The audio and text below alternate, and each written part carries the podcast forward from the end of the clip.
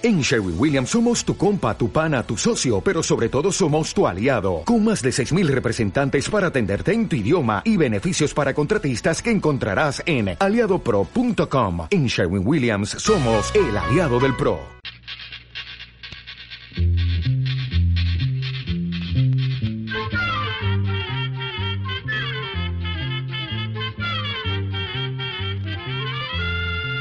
Llegó pa' Llegó la escuela, llegó la escuela, llegó por radio.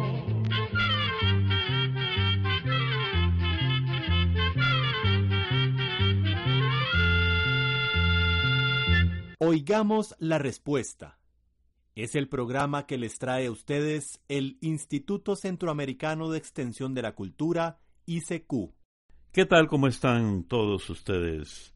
Nosotros muy contentos de compartir con ustedes una vez más Oigamos la Respuesta, el programa del Instituto Centroamericano de Extensión de la Cultura.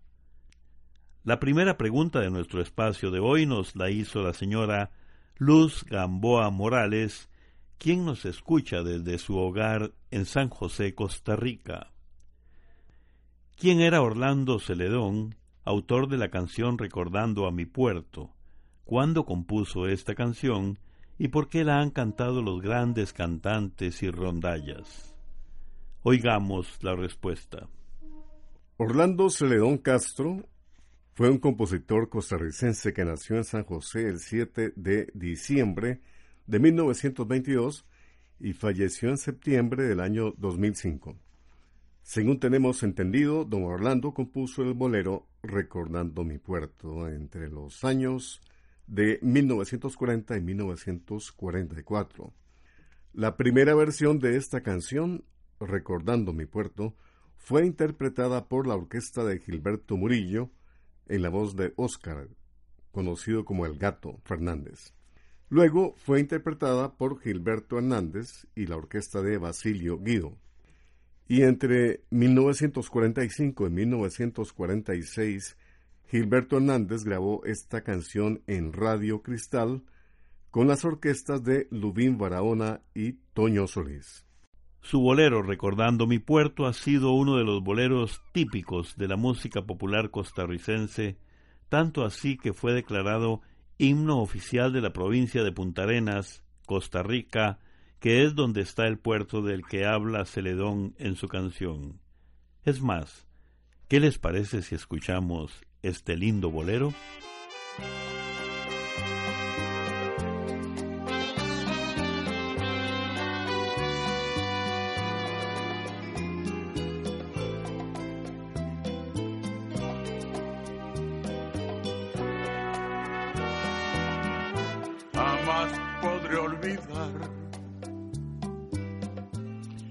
Este lindo verano,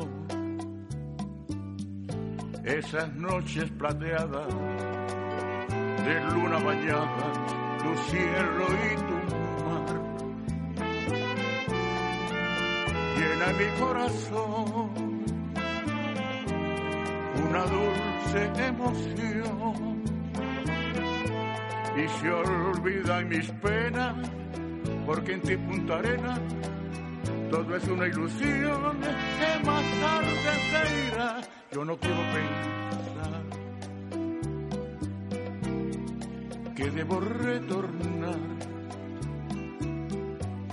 y vivir del recuerdo de noches plateadas y sol tropical.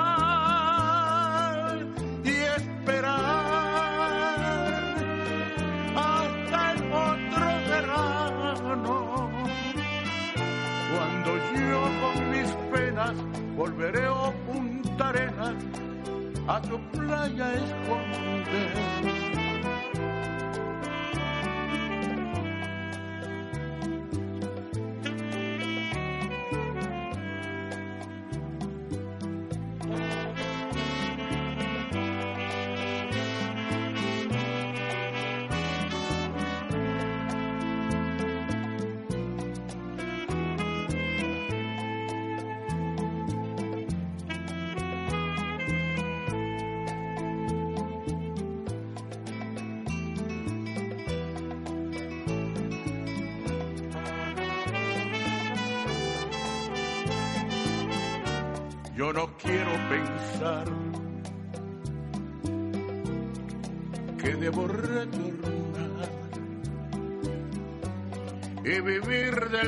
Recuerdo en noches plateadas y sol tropical y esperar hasta el otro verano cuando yo con mis penas volveré a Punta Arena a tu playa esconder. Cuando yo con mis penas volveré a Punta Arena, a tu playa a esconder. Y continuamos amigos con el espacio Oigamos la respuesta a través de esta emisora. Un estimado oyente nos envía una carta desde Punta Arenas, en Costa Rica, y nos consulta. ¿Cómo se produce el llamado niño costeo que está afectando a Perú y a Ecuador? Escuchemos la respuesta. Nos gustaría empezar esta respuesta contándole que hay épocas en que las aguas del Océano Pacífico se calientan un poco más de lo normal y permanecen con esa temperatura durante varios meses. Ese calentamiento se da en grandes zonas del mar, especialmente entre los continentes de América, Asia y Oceanía, lo que produce cambios en el clima habitual de nuestras tierras. Algunos de esos cambios son, por ejemplo, que durante varios meses la velocidad de los vientos cambia mucho y además se altera la presión del aire y las lluvias se dan en épocas y con intensidades diferentes a las acostumbradas. O bien, se dan largas sequías o largas temporadas de lluvias. Y todos estos cambios es lo que se conoce como el fenómeno del niño. El niño no solo afecta a nuestras tierras, también puede alterar el clima de todo el planeta. Pero hay ocasiones en que el calentamiento de las aguas solamente ocurre cerca de la zona costera de Perú y Ecuador, que son países de América del Sur. Cuando esto ocurre, se producen lluvias torrenciales en esos lugares, como sucedió en marzo pasado con desastrosas consecuencias en diferentes pueblos del Pacífico de estos países. Y cuando esto pasa, los peruanos y ecuatorianos dicen que se presenta el niño costero.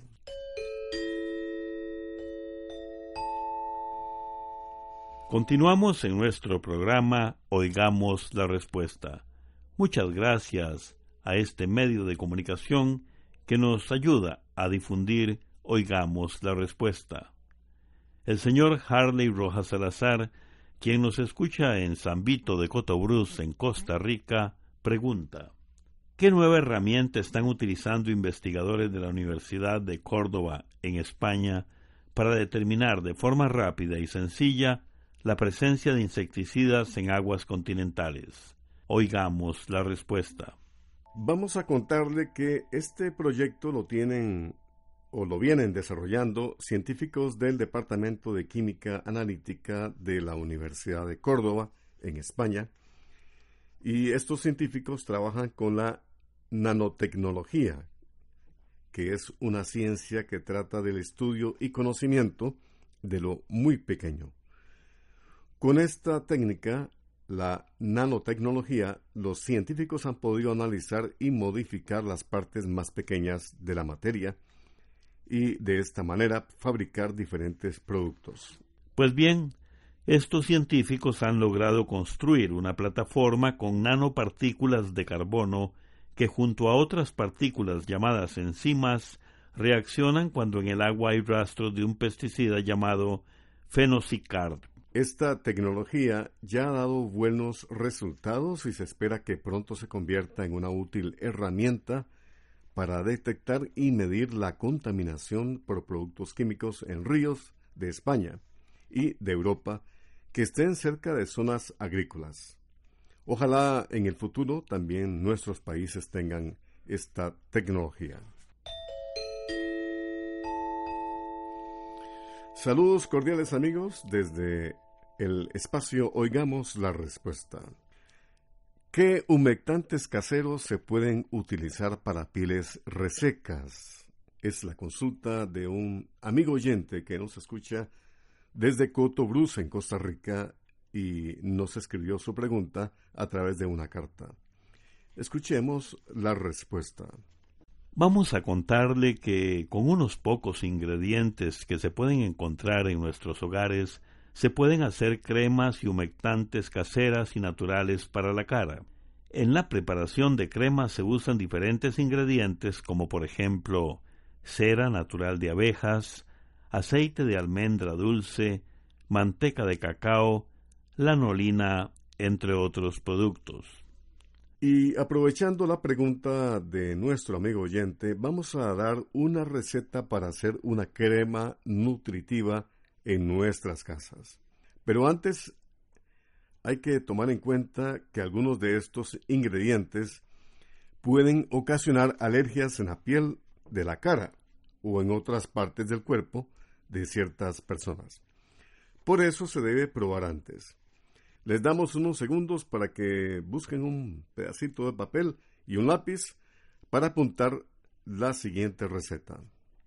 Pues bien, esta crema nutritiva lleva dos cucharadas de avena molida, una cucharada de miel de abeja y una yema de huevo batida. Estos ingredientes se mezclan muy bien y ya queda la crema lista para ser utilizada. Sin embargo, esta crema nutritiva no se puede guardar por más de tres días, ya que las dos tienen entre sus ingredientes yema de huevo, que hace que estas cremas se descompongan rápidamente. Junto a esta respuesta le estamos enviando una carta con otras preparaciones de cremas caseras y naturales.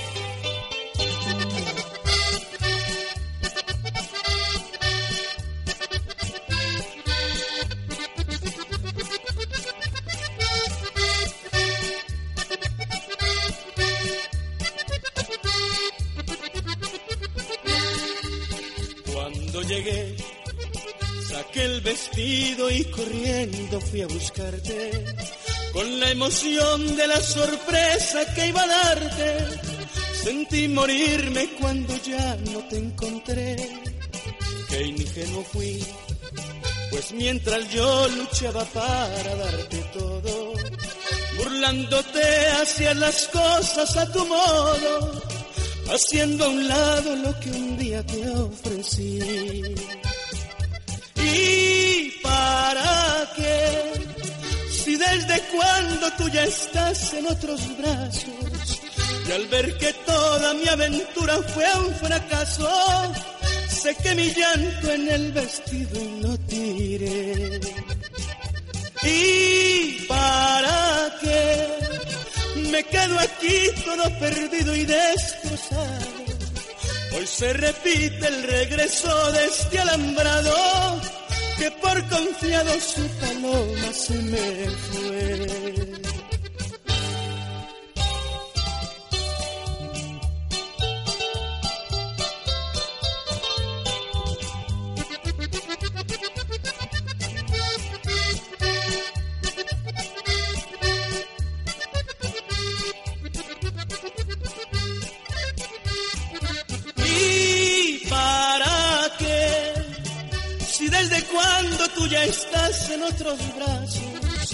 Y al ver que toda mi aventura fue un fracaso, sé que mi llanto en el vestido lo tiré. ¿Y para qué? Me quedo aquí todo perdido y destrozado. Hoy se repite el regreso de este alambrado que por confiado su paloma se me fue.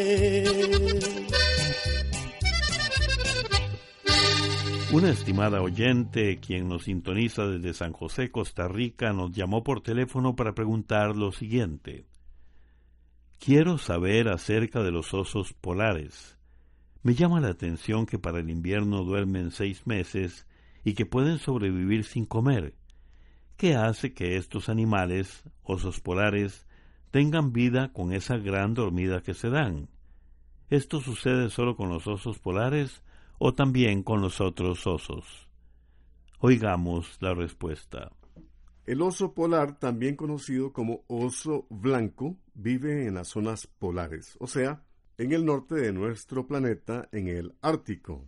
El macho puede llegar a medir unos 3 metros de largo y pesar entre 350 y 700 kilos, mientras que las hembras pueden pesar unos 250 kilos y medir hasta un poco más de 2 metros, y pueden llegar a vivir unos 30 años. Lastimosamente, los osos polares están en la lista de animales en peligro de desaparecer. El cuerpo de los osos polares está perfectamente adaptado para vivir en esos sitios tan fríos. Los osos polares tienen patas bien desarrolladas para las largas caminatas o para nadar grandes distancias. Además, sus orejas y su cola son pequeñas para mantener el calor de su cuerpo, y para controlar la temperatura, la piel de los osos polares tiene una gruesa capa de grasa. Además, cada uno de sus blancos pelos están llenos de aire y eso les sirve para mantener el calor. El oso polar se alimenta especialmente de focas y algunas veces de otros animales como renos y puede llegar a comer hasta 30 kilogramos por día. Sin embargo, durante la estación del invierno, buscar alimento resulta sumamente difícil en regiones muy frías, muy al norte o muy al sur del planeta. Pues bien, durante esta época es muy difícil para ciertos animales encontrar alimento, además de que hace muchísimo frío y hay muy pocas horas de luz al día. Entonces entran en acción las defensas del cuerpo de los animales, produciendo ese estado natural llamado hibernación. Ocurre entonces que la circulación de la sangre disminuye, baja la temperatura del cuerpo, se hace más lenta la respiración y el animal queda como dormido. Así pasa todo el invierno sin que el cuerpo se desgaste y evitando que se pierda energía. Son muchas las especies de animales que hibernan, entre ellos los osos, conejos, erizos, murciélagos, marmotas y ardillas, que se refugian en lugares cálidos como cavernas, y madrigueras y duermen hasta que pase el invierno, varios meses más tarde. Durante ese periodo, los animales sobreviven con las reservas de energía de sus cuerpos. Lo mismo se ha observado en ciertas aves que se refugian y que hibernan cierto tiempo, en vez de volar a otros lugares cálidos como hacen las aves migratorias. Y hasta existen peces, cangrejos y caracoles de mar que entran en este estado durante el invierno, se entierran en el fondo de los mares que se congelan en la superficie y duermen hasta que llegue el verano y el agua se caliente un poco.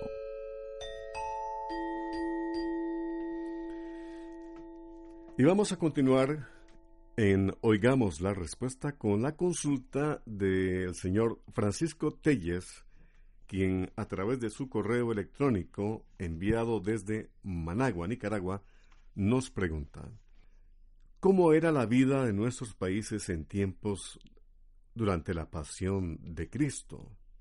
Escuchemos la respuesta. Durante la época en que vivió Jesucristo, o sea, hace más de dos mil años, en el continente americano vivían diferentes pueblos que tenían miles de años de haber llegado a estas tierras. Cuando se estudia el pasado antiguo de América, se llama Mesoamérica a los territorios que iban desde el centro y sur de lo que hoy es México hasta tierras al noroeste de Costa Rica.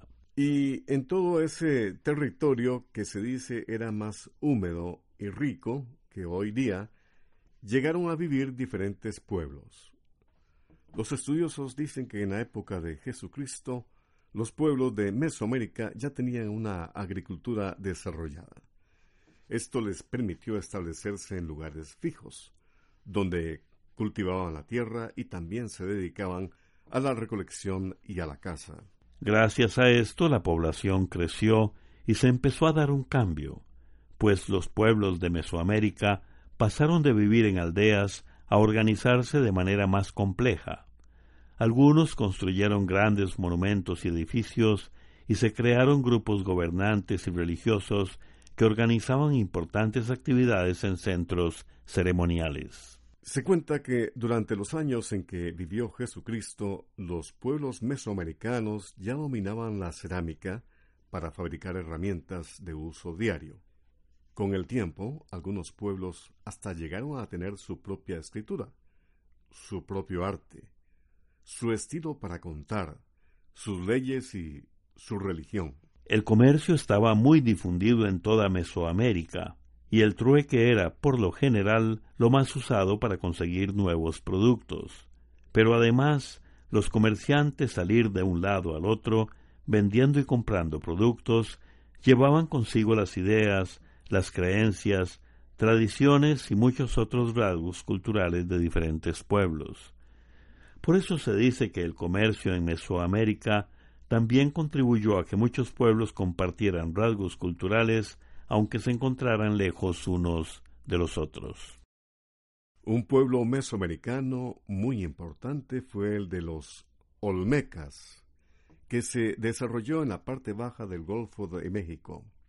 La cultura olmeca se conoce como la cultura madre de Mesoamérica, pues algunos científicos creen que de esta cultura, la olmeca, surgieron civilizaciones o culturas que vivirían en todas las tierras mesoamericanas.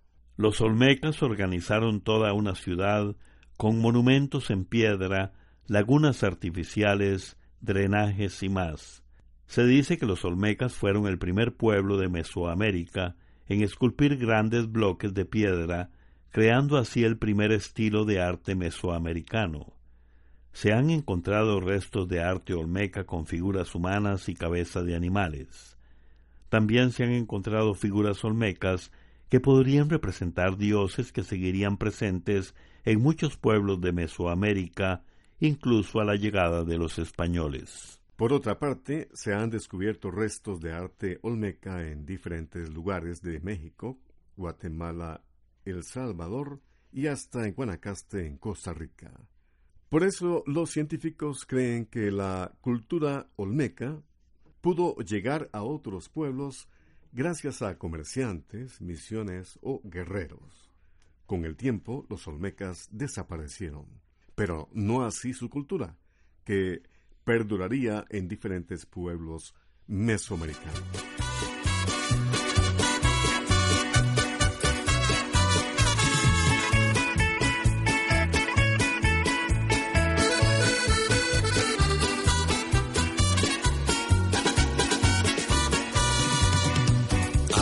Veces me pregunto, ¿yo qué haría en la otra vida?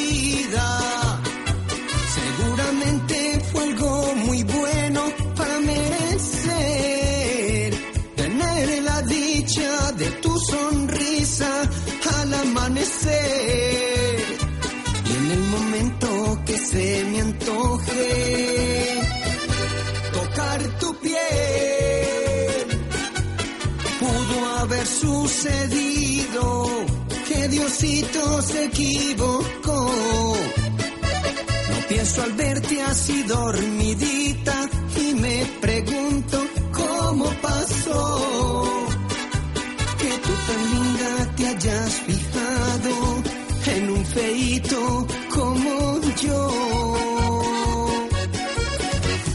Dicen que un gatico tiene siete vidas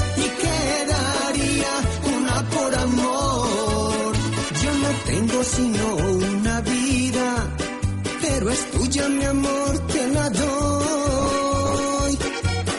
Lo más lindo que Dios nos ha dado es la mujer con quien uno ha soñado, pero nunca pensé que a mi vida llegaría una mujer tan linda.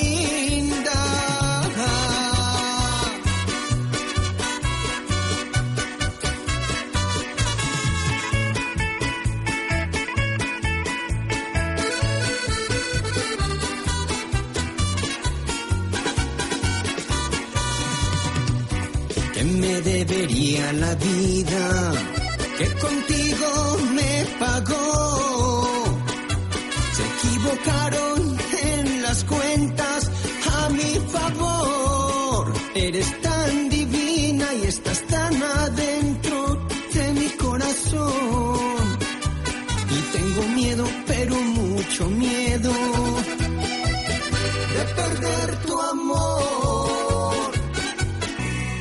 Este es el programa Oigamos la Respuesta del Instituto Centroamericano de Extensión de la Cultura.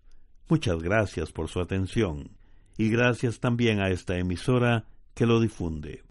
El señor Lucho Guevara vive en La Paz, El Salvador, y nos hace la siguiente pregunta a través de un correo electrónico. ¿Me pueden decir qué es una asamblea constituyente? Oigamos la respuesta. Una asamblea constituyente es cuando se reúnen diferentes integrantes o representantes de una colectividad, como por ejemplo un país. En una asamblea constituyente se discute y se toman decisiones que tienen que ver con la creación o modificación de una constitución política que viene siendo las leyes o reglas principales que rigen un país. En El Salvador, la primera Asamblea Constituyente se reunió en el año de 1824. En esa ocasión se definieron las primeras leyes de este país como república. A lo largo de los años, en El Salvador se han organizado 16 asambleas constituyentes. La última fue entre 1982 y 1983, cuando se aprobó la actual constitución política de El Salvador. Programa A Control 11.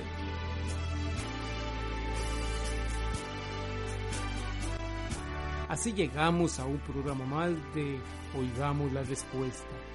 Pero le esperamos mañana, si Dios quiere, aquí por esta su emisora y a la misma hora. Mándenos sus preguntas al apartado 2948-1000 San José Costa Rica.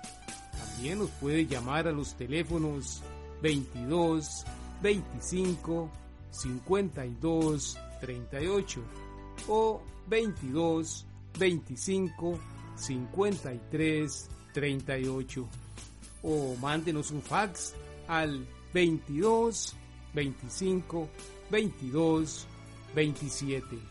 También le damos el correo electrónico ICQ arroba icq.org. Celo de letreo icecu arroba.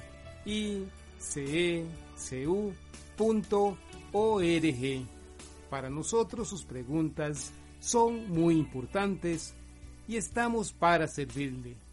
También puede dirigir su pregunta a esta emisora que ellos amablemente nos darán llegar.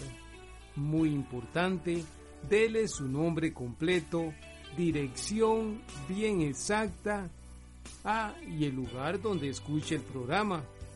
Recuerde que comprender lo comprensible es un derecho humano. Que Dios le bendiga.